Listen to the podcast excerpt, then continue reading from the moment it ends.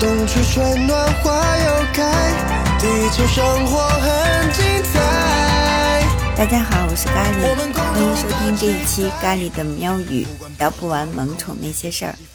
每年的五月二十二号都是国际生物多样性日，今年的主题呢是保护生物多样性，为所有生命构建共同未来。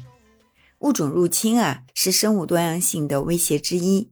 表面上看呢，引入外来物种好像能让一个地区的物种多样性增加。其实，一旦外来物种适应了新环境，又没有天敌，就可能成为一个入侵品种，侵占本土物种的生存资源，甚至最终导致生物多样性的减少，生态系统崩溃。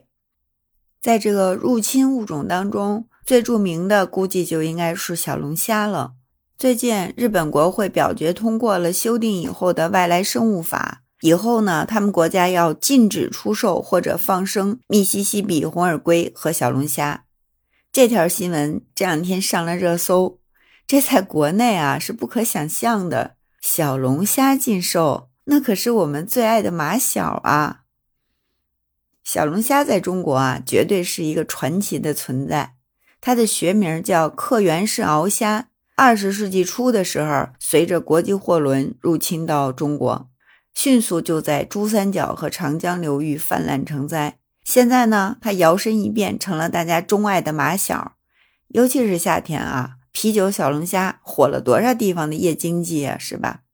这么庞大的市场需求，野生小龙虾都供不应求了。长三角地区现在形成了巨大的小龙虾人工养殖基地，小龙虾都形成了完善的产业链，每年卖出去得好几百万吨，产值几千亿人民币。这些年呀，多少人都是因为小龙虾发家致富了呢？这也就是在万物可吃的中国，哈，小龙虾摇身一变成了美食爆款。但是在生物界，它入侵物种的身份根本没有洗白。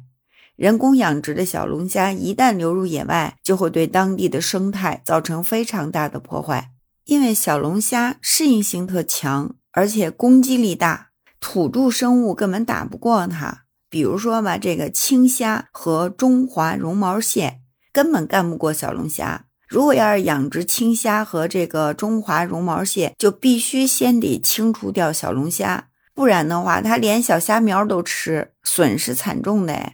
除此之外呢，很多个鱼呀、龟呀，还有水生植物的品种，都因为小龙虾的加入，破坏了原有的生物链条，被逼到了绝境。它们善于筑穴挖洞。据说啊，一九九八年长江水域发生特大洪水的时候，许多地段的堤坝出现险情，都和小龙虾有关系。长江大堤偶尔能发现洞口不大的那种漏洞，哈，等到抢险时候一挖。就能挖出很多的小龙虾，小龙虾就跟那蛀虫一样，深入到了这个堤坝的内部。这样的话，它就轻则管涌，严重就是决堤。他们入侵到云南、贵州那些地方的时候，把梯田糟践的就是千疮百孔，一亩梯田最多能发现一百五十多个洞。你想，那还怎么种庄稼呀？土壤结构也被小龙虾改变了，灌溉的时候就容易渗水或者漏水，即便是再能种植农作物，收成也会受影响。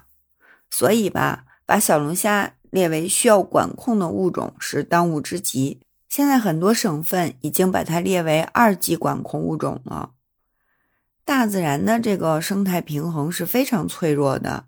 一个物种的入侵，有可能就对当地生态产生这种蝴蝶效应。比如啊，这个灌木的故事，这是发生在坦桑尼亚塔拉吉利国家公园真实的事件啊。这里的大象和犀牛被大肆偷猎，导致它们这个数量减少。后来过了一段时间，人们发现保护区附近人们饲养的牛羊经常大量死亡。死因呢是蛇蝇叮咬，哎，大家就纳闷儿哈，就说这事儿跟盗猎大象、犀牛有什么关联呢？真的是有关联，因为这种蛇蝇是生长在灌木丛里的，在这个地区啊没有天敌，但是大象和犀牛呢，有踩踏灌木丛的习惯，其实就是对灌木数量的这个控制，自然也就控制了蛇蝇的数量。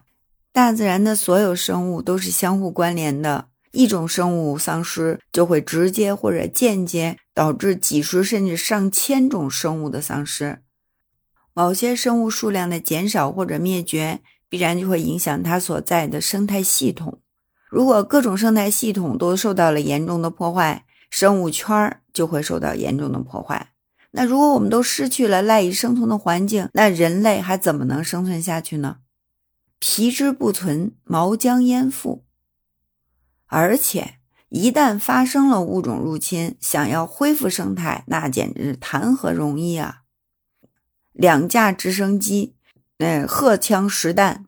然后对地面进行地毯式扫射，他们的行动目标是杀死山羊。这跟战争大片一样的场面就发生在加拉帕戈斯群岛。这个行动叫做伊莎贝拉计划，主要内容就是清除山羊，恢复生态。因为山羊是这个岛上的外来物种，就是岛屿的生态系统都是独一无二的，但是也更加的脆弱。山羊呢，又是破坏力最强的入侵动物之一。它们没有天敌，繁衍迅速，吃草根儿、啃树皮，还特别不挑食。即便是树叶里边含有很多其他食草动物啊，都觉得很难吃的物质，山羊也能吃的特别香。它们通过攀登和踩踏，还会抑制树木和草原的再生。山羊的这个繁殖力有多惊人啊！雌性山羊六个月性成熟，在没有外部控制的条件下，种群每年能增加百分之七十五。加拉帕戈斯群岛原来没有山羊，十七到十九世纪的时候，是捕鲸者和海盗把山羊带上了岛。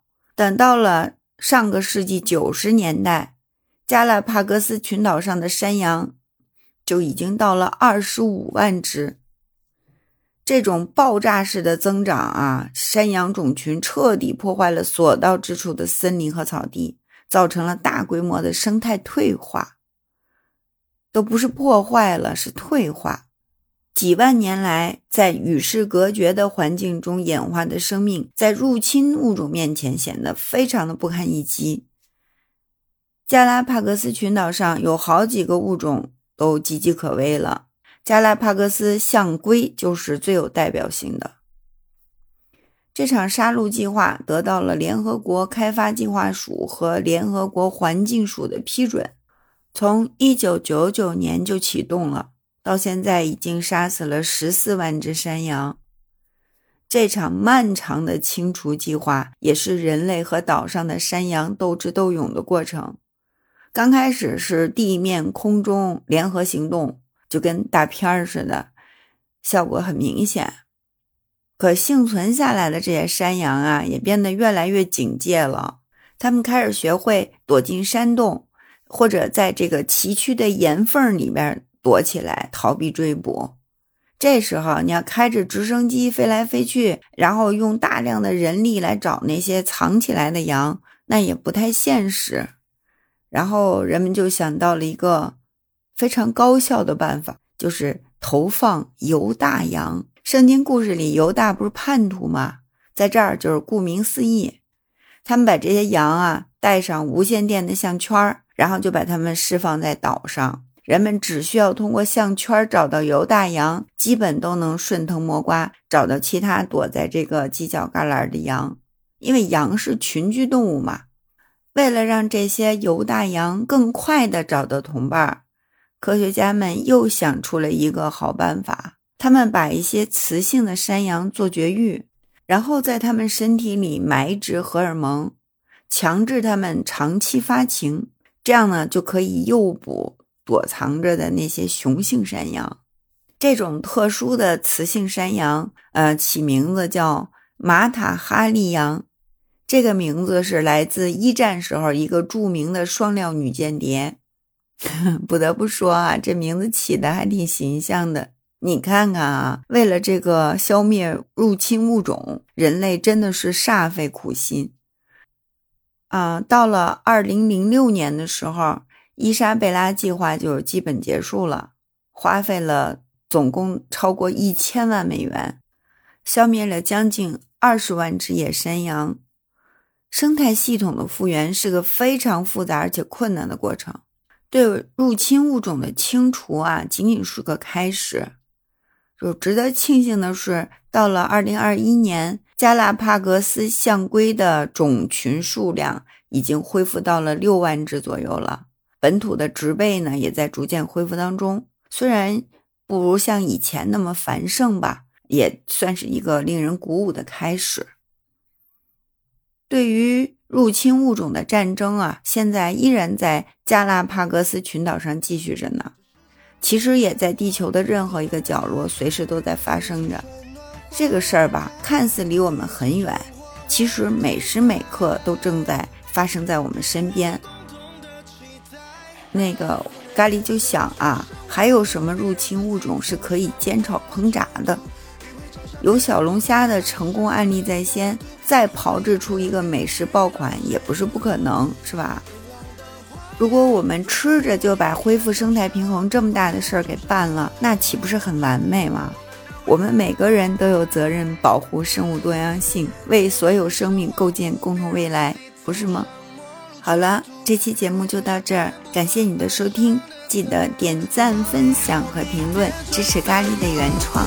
我们明天再见。